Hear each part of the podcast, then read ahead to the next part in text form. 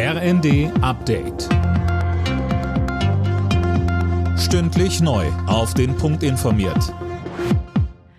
Ich bin Nanju Kuhlmann. Guten Abend.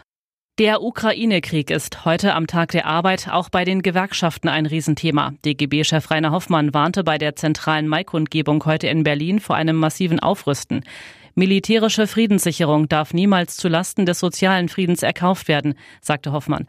Er sprach sich für mehr Unabhängigkeit von Energieimporten aus. Energie müsse aber bezahlbar bleiben. Die von der Bundesregierung beschlossenen Energieentlastungspakete gehen in die richtige Richtung. Sie reichen aber nicht aus. Menschen mit geringeren und mittleren Einkommen müssen stärker entlastet werden. Das gilt auch für Rentner und Rentnerinnen, aber auch für Studierende. Etwa 100 Zivilisten sind aus dem eingekesselten Stahlwerk in Mariupol evakuiert worden, so der ukrainische Präsident Zelensky. Die Menschen sind demnach auf dem Weg ins ukrainische Saporischja.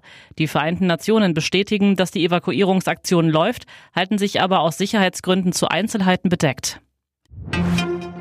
Deutschland ist laut Wirtschaftsminister Habeck auf einem guten Weg, sich in Sachen Energieversorgung unabhängiger von Russland zu machen. So steht es im zweiten Fortschrittsbericht Energiesicherheit, den er heute vorgelegt hat, Fabian Hoffmann.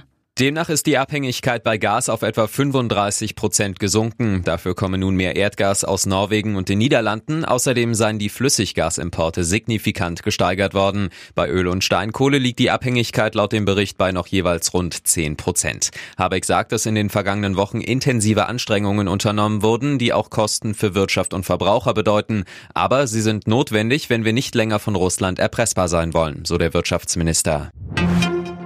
Berlins regierende Bürgermeisterin Giffey ist auf einer Kundgebung des Deutschen Gewerkschaftsbundes mit Eiern beworfen und ausgebuht worden. Aus der Menge heraus waren zwei Eier geworfen worden. Getroffen wurde Giffey nicht. Ihre Sicherheitsleute schirmten sie danach ab.